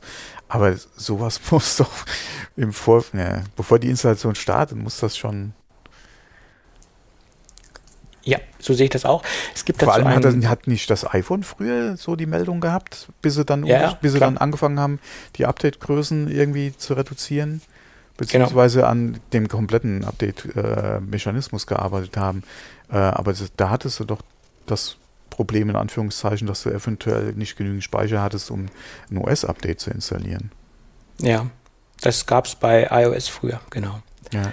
Gerade äh, die Geräte, 16 Gigabyte Geräte, da gab es ja diese, diesen, diese, diese Problematik, die mh. teilweise ja, handvoll waren. Oder 8, 8 gab es ja damals 8, auch noch. Ja. Ja. Mhm. Mhm.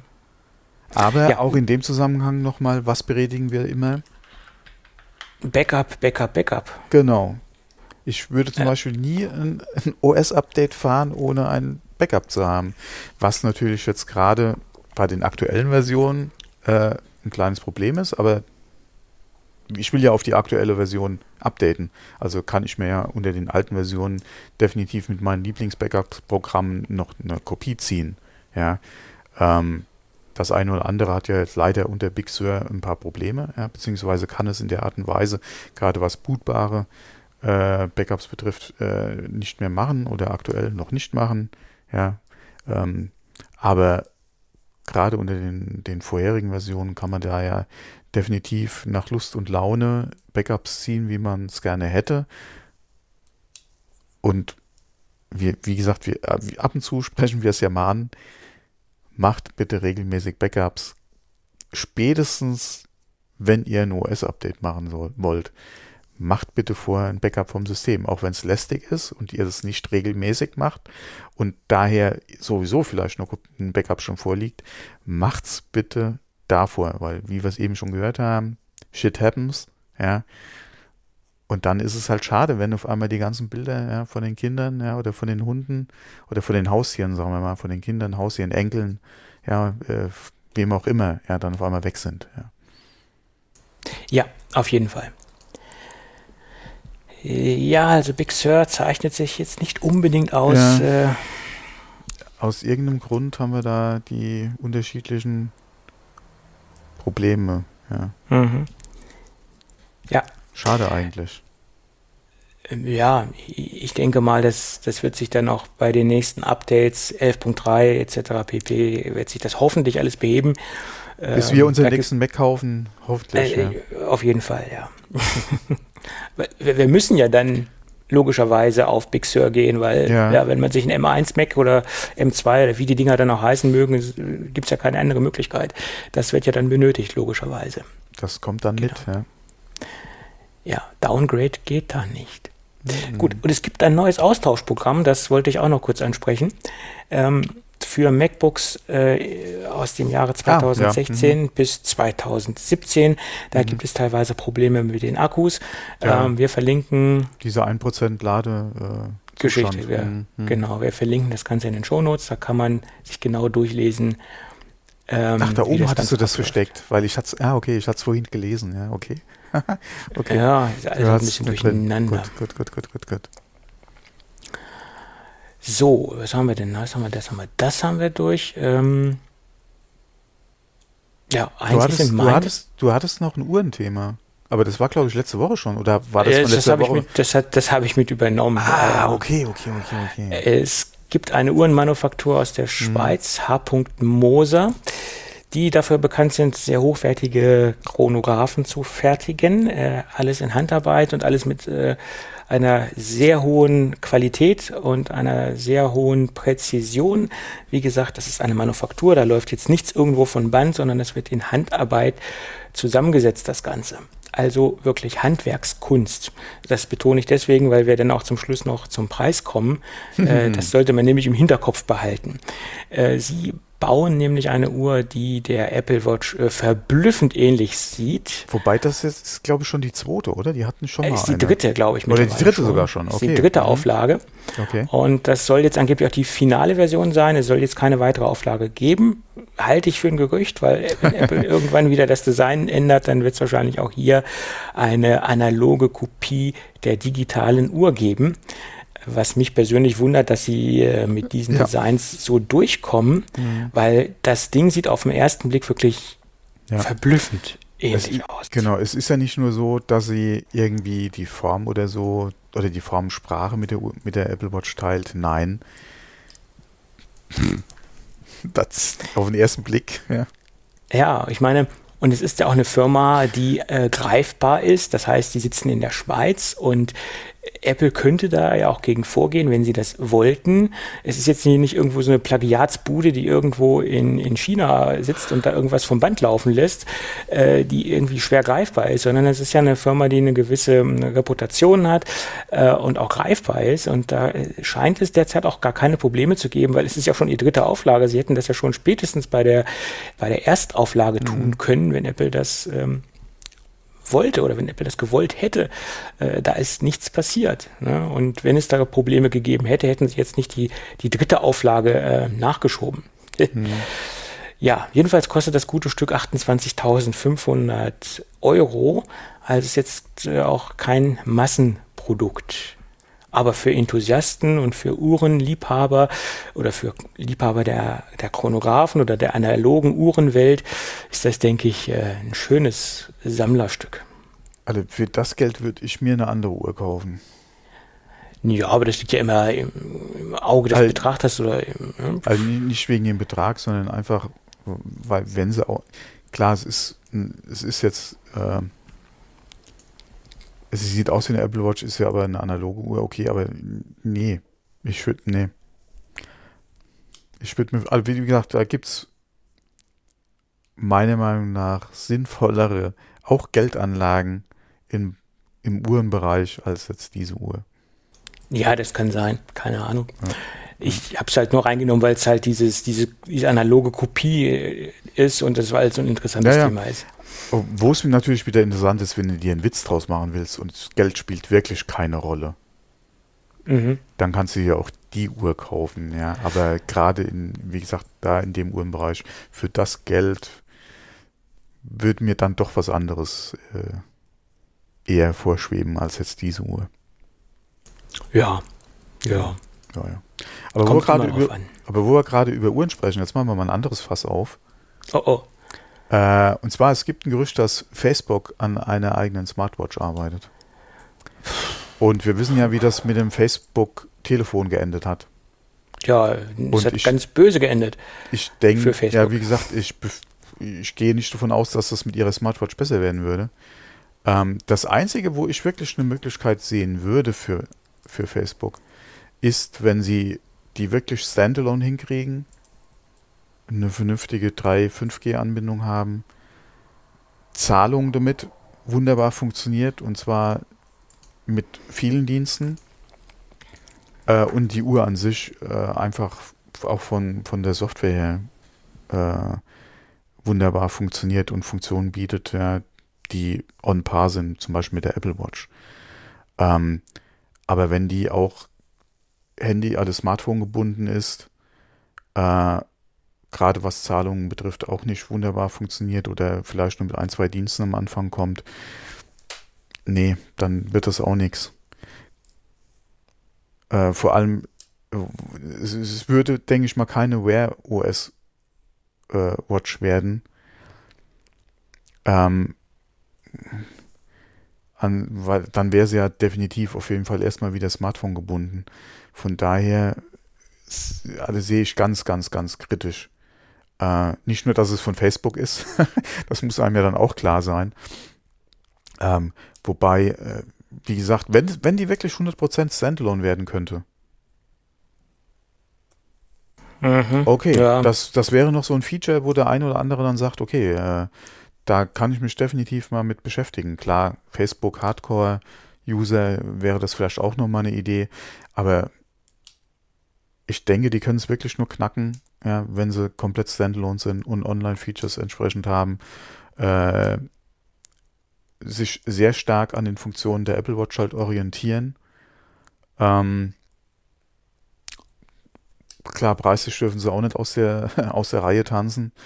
Ähm, aber ansonsten wird es echt schwierig, ja. Das sehe ich genauso. Also ich glaube auch nicht, dass das äh, ein Erfolg wird. Also das bezweifle ich. Also, falls es die überhaupt geben wird. Hm. Äh, ja, okay, es ist, ein, ist, klar, es ist ein Gerücht und ich denke, die äh, äh, werden schon an der einen oder anderen Idee in dem Bereich gearbeitet haben. Ähm, vielleicht haben sie jetzt äh, was, wo sie wirklich denken, das könnte was sein. Ähm, aber sie sind, denke ich mal, oder sie haben ja die Erfahrungen gesammelt mit ihrem Projekt, was sie hatten in Bezug auf das Facebook Phone. Ähm, von daher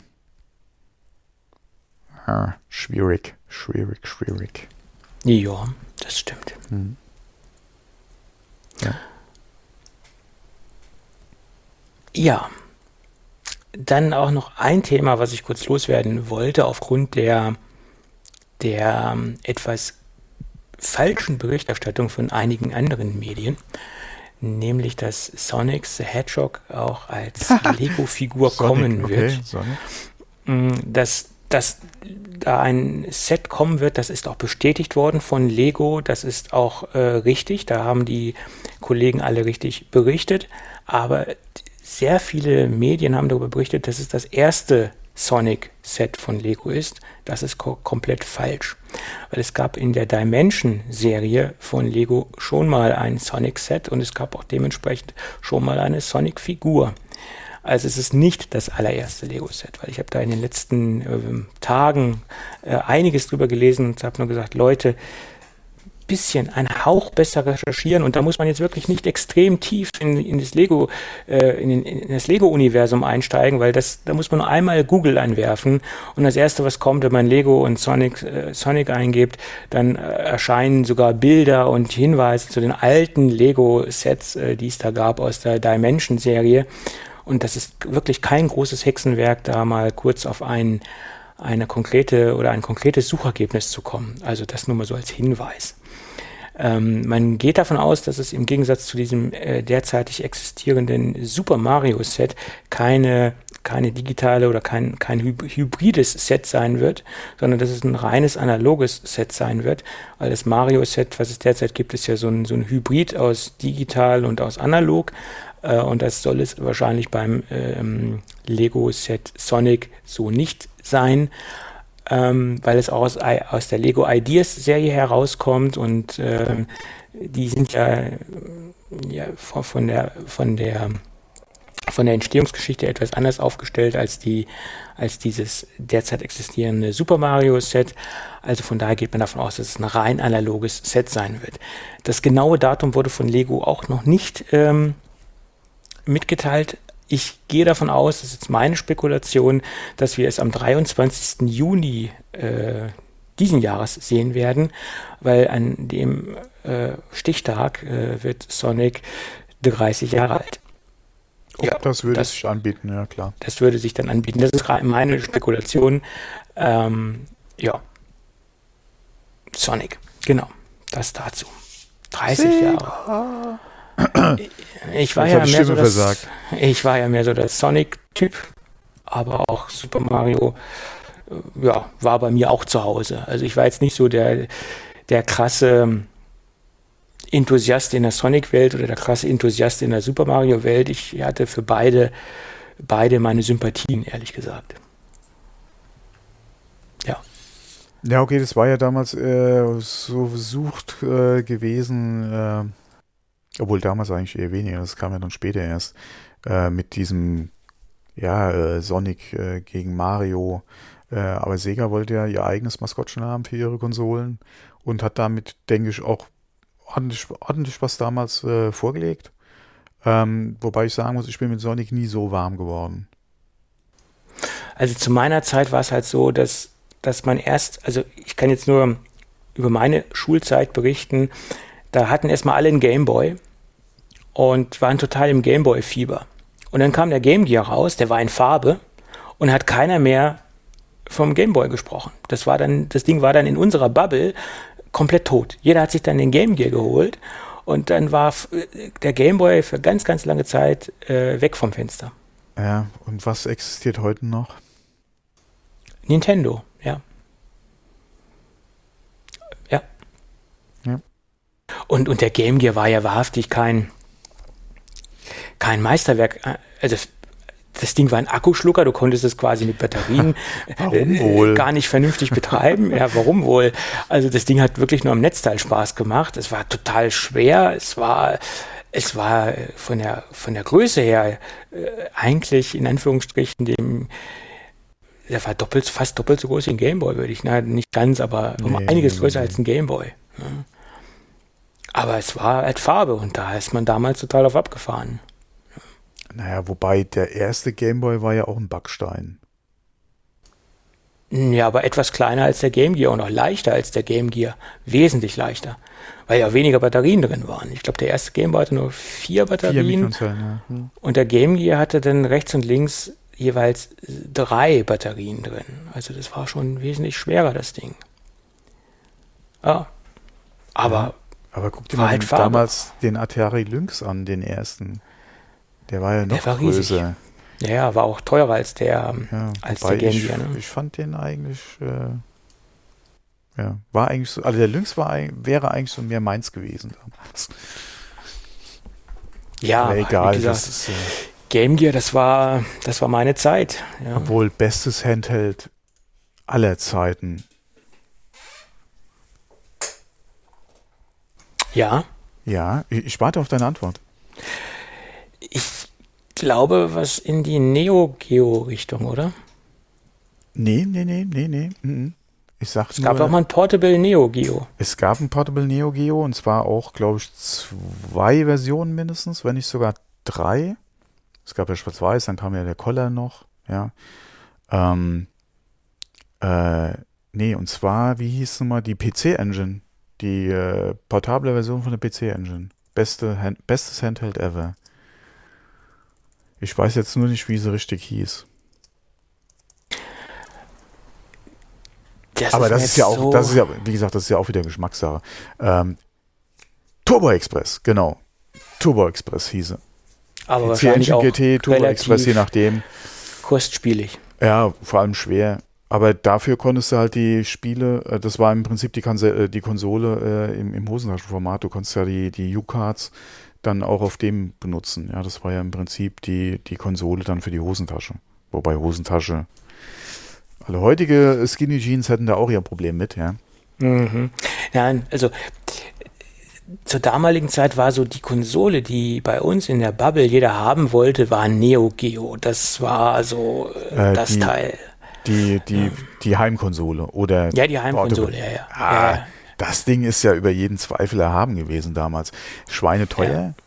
Ja. ja aber, aber du hattest halt wirklich Arcade-Technik für zu Hause. Ja. Das war ja im Prinzip dasselbe Ding. Okay, die Module hatten jetzt ein anderes, ein geringfügig anderes Format als die äh, Platinenversion.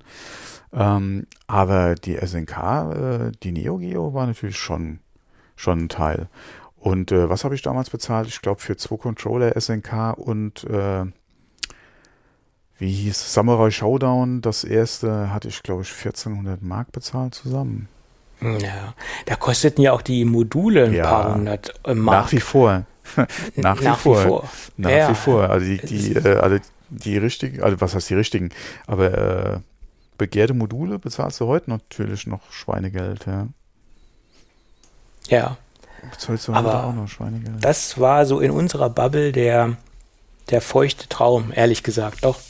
Ja, und wenn du mal guckst, das Neo Geo CD damals, als es rauskam, hatte, glaube ich, Single Speed.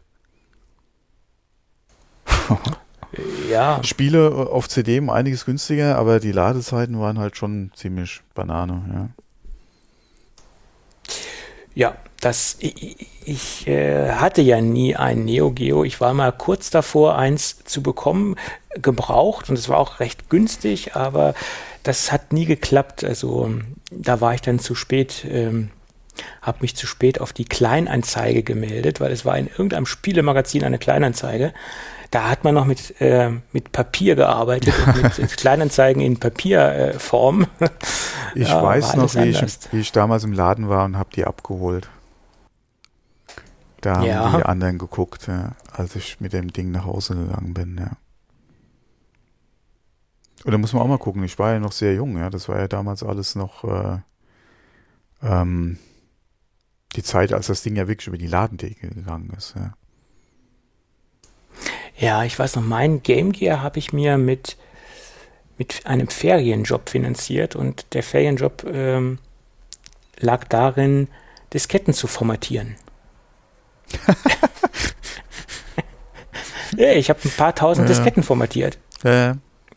Es war letztendlich. Ich habe ein paar tausend Disketten gelocht.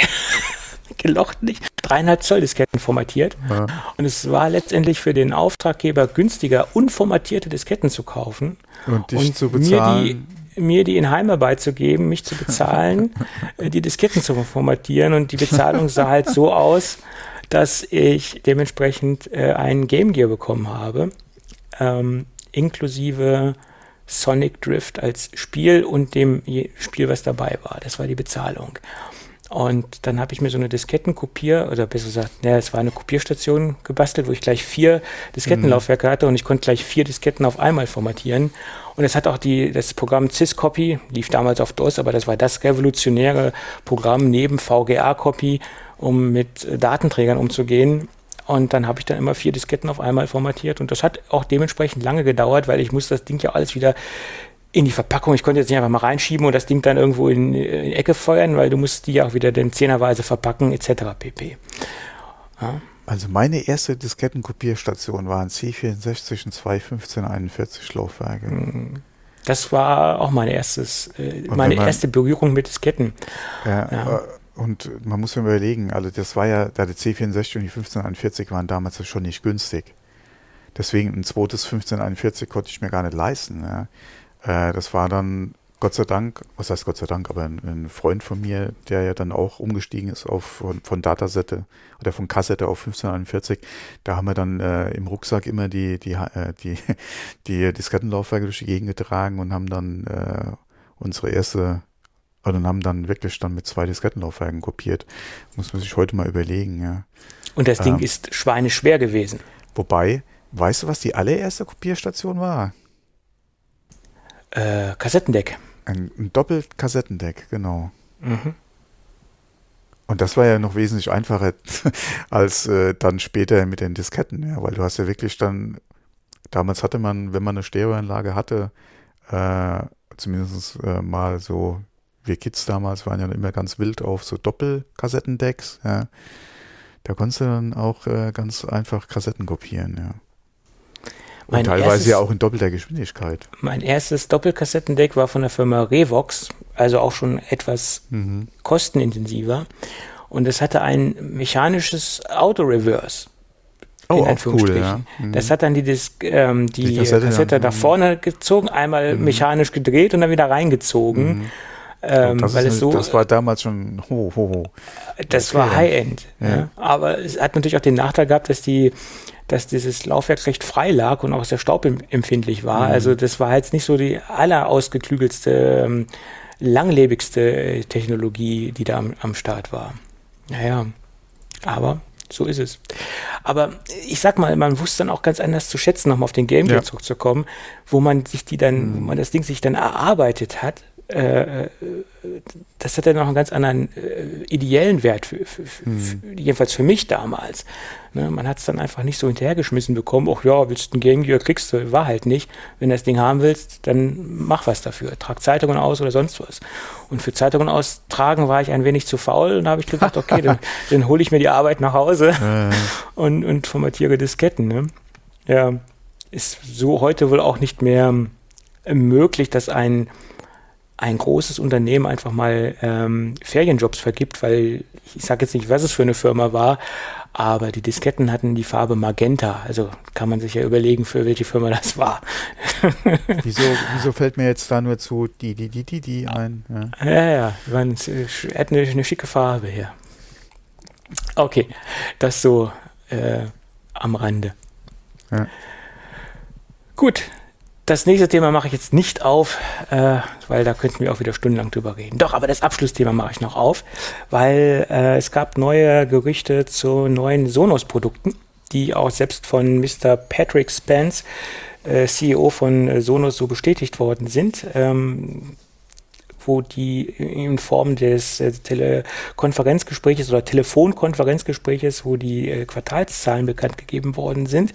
Da gab es dann auch die Frage, wie es mit neuen Produkten aussieht und er hat bestätigt, dass dieses Jahr noch zwei neue Produkte rauskommen werden. Das eine schon im März und das deckt sich auch mit den Gerüchten, die in der Gerüchteküche bisher unterwegs waren, weil es gab neue Dokumente, Zulassungsdokumente für einen neuen portablen Sonos-Lautsprecher. Und man munkelt, dass das der neue Sonos Move Mini sein wird, also das, das kleine Modell, der kleine Bruder zum großen, äh, weil der große ja schon in der Kategorie recht kostenintensiv ist, sagen wir es mal so.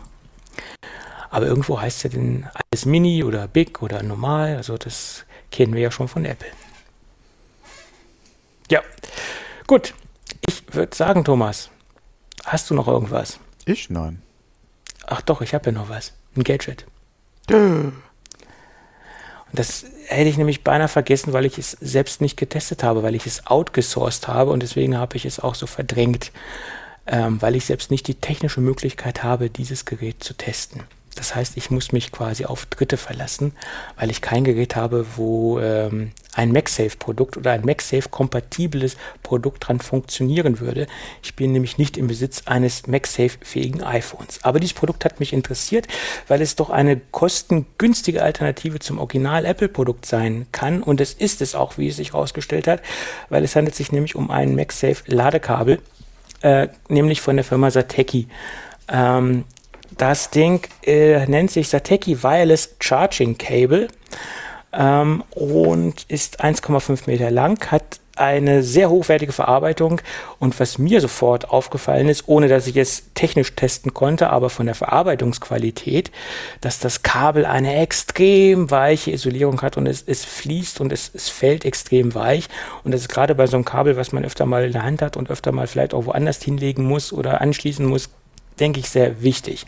Also da, das ist mir sofort ins Auge gefallen oder in die Finger gefallen oder in die, in meine haptischen Tastorgane oder wie man es auch nennen mag. Ähm, das habe ich jetzt extrem positiv bewerten können. Äh, technisch gesehen wurde mir zugetragen, dass es immer noch äh, seinen Job tut und einwandfrei funktioniert, also keinerlei Probleme. Äh, es tut genau das, was auch das Originalteil ähm, von Apple tut. Äh, derjenige, der das jetzt testet, hat nämlich beide Produkte jetzt im Einsatz, das Original von Apple und das ähm, von der Firma Sateki und beides funktioniert ohne Probleme und auch das Produkt von Sateki funktioniert genauso wie das Original Apple Kabel.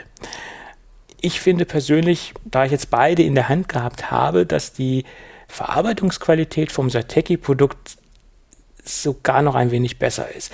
Sieht man allein daran, dass die Anschlusskappe oder die Steckerkappe hochwertiger verarbeitet ist von dem Sateki-Produkt, ähm, dass der Knickschutz an dieser Kappe wesentlich besser verarbeitet ist als das äh, Teil von Apple. Ähm, also das sind so Punkte, die mir bei dem Sateki-Produkt allein von der vom Look and Feel und, und vom, äh, von der Verarbeitungsqualität wesentlich besser gefallen. Ähm, ja, preislich gesehen durchaus eine Alternative, wird derzeit so zwischen 29 Euro und 32 Euro gehandelt, je nachdem, wo man es äh, gerade im, im, Netz findet. Der billigste Pre den billigsten Preis, den ich gesehen habe, der war bei 29 Euro. Und wenn man sich das Apple-Kabel anschaut, was hier durchaus bei ich glaube 46, 44, also deutlich äh, über 40 Euro liegt, ist das eine, eine qualitativ hochwertige Alternative. Tja, es fehlt mir nur noch das äh, passende mhm. Beweis dazu. Aber man kann ja schon mal Zubehör testen, weil irgendwann kommt man dann in die Situation, dass man mehr Zubehör hat, dass man das, das Ding irgendwann mal auch ein passendes Gerät dazu kaufen muss. Kann passieren. Ja. Man wird quasi Gut. genötigt. Das ist dann der Zwang, ja, ja. Mhm. Wenn das Zubehör, wenn das Zubehörpark größer ist als das jeweilige Gerät. Ja. Gut, okay. Dann würde ich sagen, Thomas, machen wir das Ding für heute dicht. Jupp, können wir gerne machen. Und wenn alles gut geht, hören wir uns nächste Woche wieder. Genau, bis dann. Ja, ciao. Tschüss.